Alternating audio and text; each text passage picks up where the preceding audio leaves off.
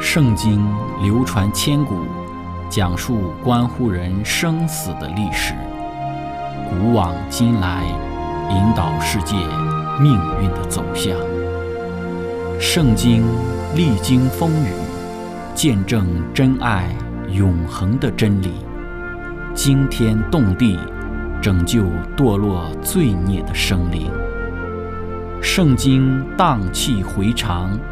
感动铁石心肠的生命，坚往之来，翘首以待基督的复临。希望福音广播电台圣经系列解经节目开卷有益，让我们翻开这本千古奇书，去领悟其中可以扭转人生的真理。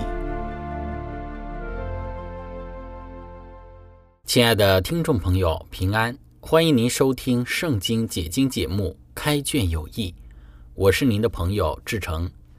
今天我们学习的圣经经文在创世纪的十三章十四到十八节。经上记着说：“罗德离开亚伯兰以后，耶和华对亚伯兰说：‘从你所在的地方，你举目向东西南北观看。’”凡你所看见的一切地，我要赐给你和你的后裔，直到永远。我也要使你的后裔如同地上的尘沙那样多。人若能数算地上的尘沙，才能数算你的后裔。你起来，纵横走遍这地，因为我要把这地赐给你。亚伯兰就搬了帐篷，来到希伯伦曼利的橡树那里居住。在那里为耶和华筑了一座坛。亲爱的朋友，今天我们要一起学习的主题是亚伯兰怎么选。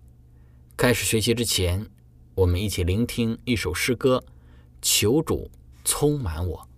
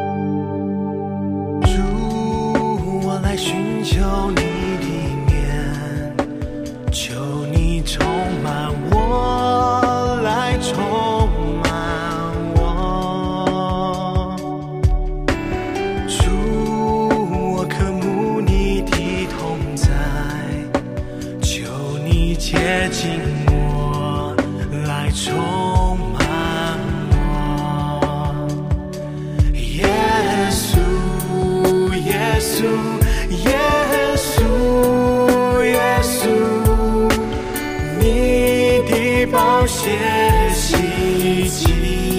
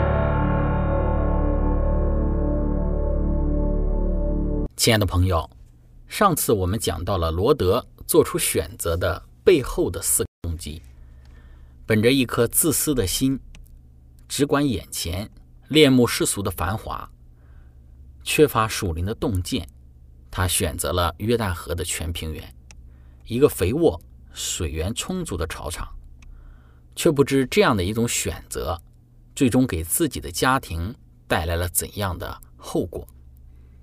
那么，从今天我们的这个角度来看，当罗德他做出了选择之后，那对于亚伯兰而言，他还有的选吗？好的土地、肥沃的草场被自己的侄儿罗德选去，自己的牛羊牲畜该在何处牧养呢？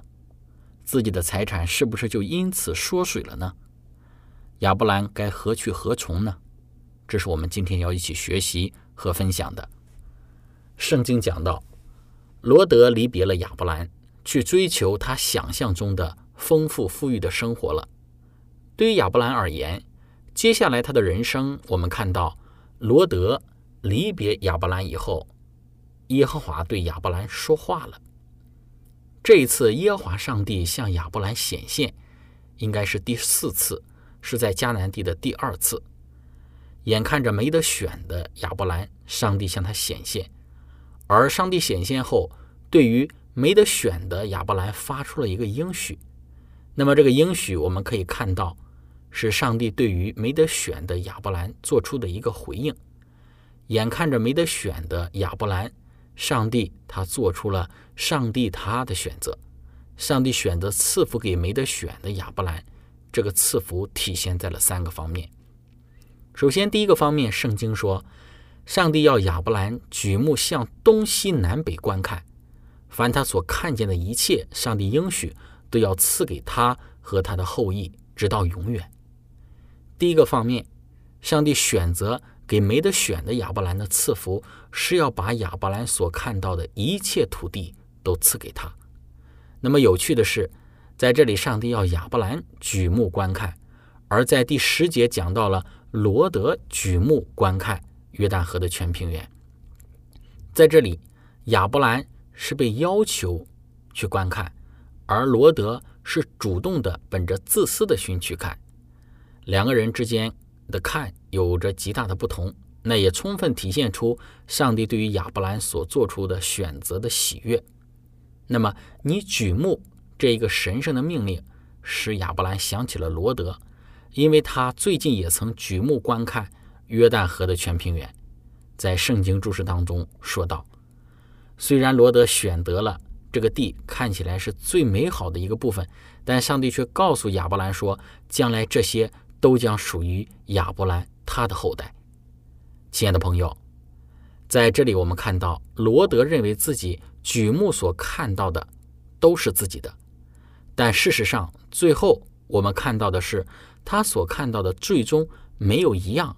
是属于他的，而上帝要求亚伯兰举目观看，最终上帝应许亚伯兰，那些罗德看到的，以为自己可以拥有的土地，上帝都要赐给亚伯兰。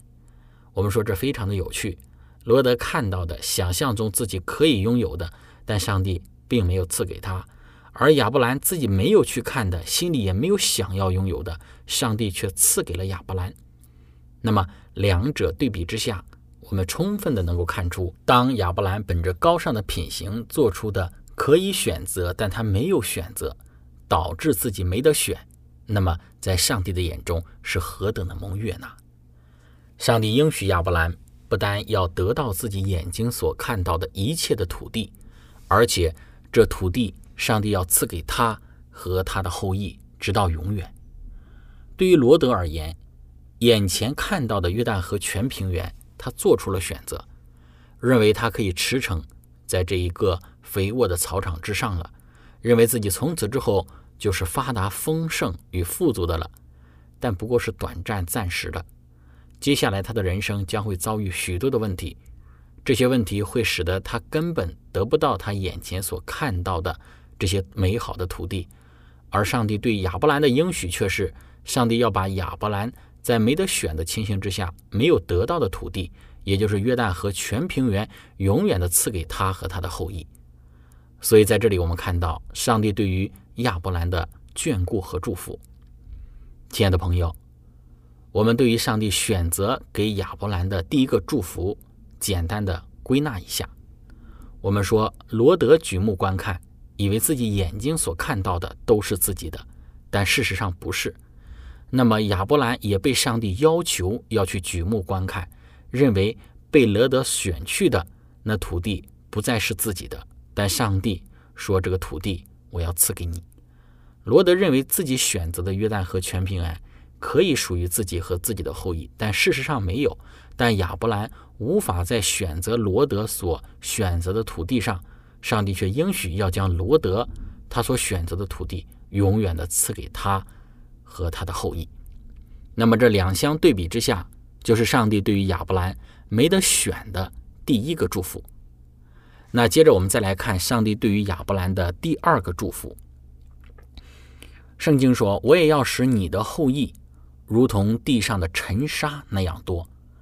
人若能数算地上的尘沙，才能数算你的后裔。”这个祝福在上帝赐给亚伯兰土地之后被提出来。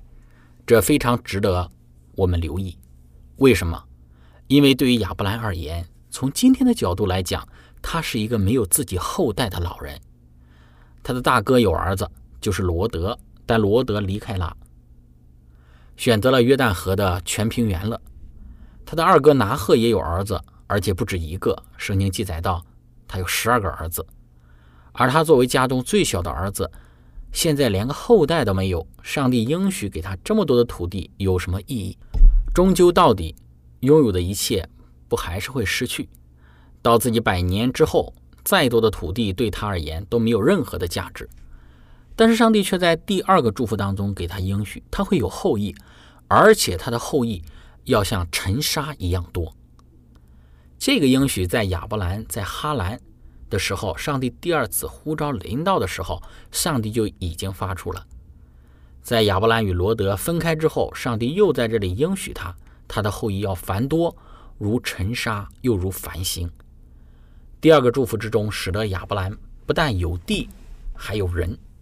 亲爱的朋友，我们说，对于我们华人而言，无后无子是人生极大的遗憾。对于希伯来民族也是一样，没有后裔子嗣。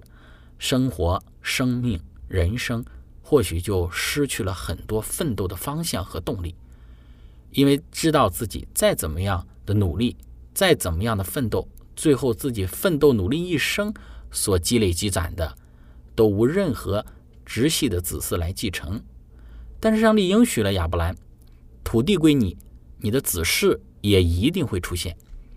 这对于亚伯兰而言是极大的安慰和鼓励。或许在当时的亚伯兰听来还没有那么大的信心去领受，因为在后来我们知道亚伯兰也有跟上帝提到说自己没有孩子，那么在他自己家中的大马色人以利以谢就是他的继承人。但无论如何，上帝赐福的保证在这里却向亚伯兰发出了。亲爱的朋友，这是我们所说的对于没得选的亚伯兰，上帝给予的第二个祝福。就是应许赐福给他的后裔。接着我们来看第三个上帝的祝福。圣经说：“你起来，纵横走遍这地，因为我必把这地赐给你。”这个祝福实际上是一个行动。对于亚伯兰而言，土地已经被罗德选走了，罗德也带着自己的牛羊牲畜离开自己了。他已经开始在约旦河全平原牧放自己的牲畜群羊了。上帝对于他还能够做出怎样的应许？我们说这似乎有一些的不太合理。那么第三个祝福就临到亚伯兰，就是你起来走，只要你走的土地，上帝应许就赐给你。我们说光说不灵，实际行动来丈量一下吧。你走到哪里，那里的土地我就赐给你，然后赐福给你到哪里。这让我想起一个三尺地皮的故事。故事是这样说的。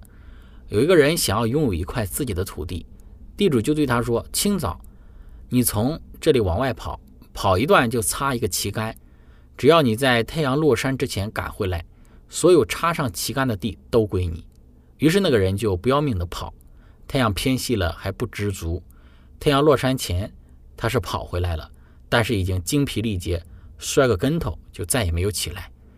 于是这一个财主就挖了个坑，就把他埋了。那所占的那块土地也不过是三尺地皮而已。那么这个故事来源无从考究，但是我们却可以从这个故事中看到上帝给亚伯兰第三个赐福的影子。上帝对亚伯兰的应许，不像这个三尺地皮里那一个贪心之人一样，为了要得到更多的土地，卖了命的奔跑，直到最后跑到精疲力尽、吐血身亡。上帝对于亚伯兰的应许，不是一个试探。是一个实实在在要成就的事实。也许对于亚伯兰而言，因着罗德选择了肥美的土地和草场，自己接下来该何去何从呢？好像没有了方向，好像找不到更加肥沃的草场来牧放自己的群羊了。但是我们却看到上帝说：“你起来走吧，你走到哪里，我就赐福到你哪里；你走到什么地方，那个地方的土地，我就赐福到什么地方。”亲爱的朋友。这或许令我们感到费解，为什么？因为显然迦南地山多地少的地理环境是没有改变的，水源的缺乏也是一个事实。约旦河的全平原已经被选去了，靠近约旦河的水源也随着罗德的选择归给罗德了。那接下来怎么办？草场在哪里？水源在何方？这是亚伯兰要考虑的。但上帝说：“亚伯兰。”你走吧，你走到哪里，草场就伴随着你到哪里，水源也会伴随着你。虽然地理环境没有改变，但上帝的赐福却伴随着亚伯兰。这三个赐福真的是一个特别的祝福。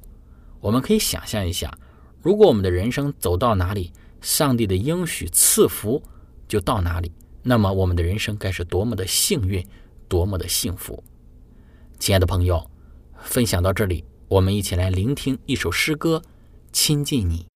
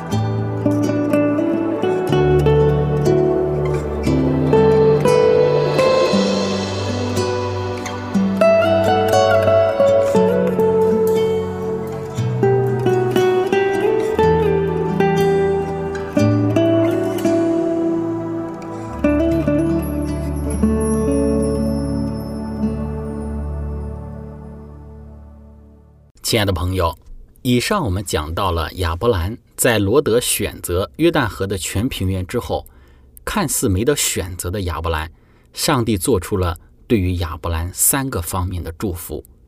首先，祝福亚伯兰他要得土地；第二是祝福亚伯兰他要得后嗣；第三是祝福亚伯兰走到哪里，那里就蒙祝福。这是何等大的福气！这一切福气的背后，都是在亚伯兰高尚的品德表达出来之后。在我们的人生之中，有很多的时候，也会面对到亚伯兰他所面对到的处境。那么这几次的分享当中，我们也再再的提到，当我们面对一些选择的时候，我们应该怎么选择？纵然在一般世人的眼中看来，当有好选择，当然要优先选择。对自己有益的事情，能够让自己的利益最大化的事情，但事实上并非如此。我们看到亚伯兰的选择不是如此，他选择的不是让自己的利益最大化，而是让其他人的利益最大化。在他人的利益最大化之后，然后再想到自己，这种先人后己的精神是我们应该学习的。当我们以一个先人后己的这一种的态度对待他人的时候，上帝就会更加加倍的恩典来祝福我们。当然，对于亚伯兰而言，他不是为了要得到上帝更大的祝福，所以他才这样做选择。我们要知道，不是我们要让上帝更加倍的赐福给我们，所以我们才这样做选择。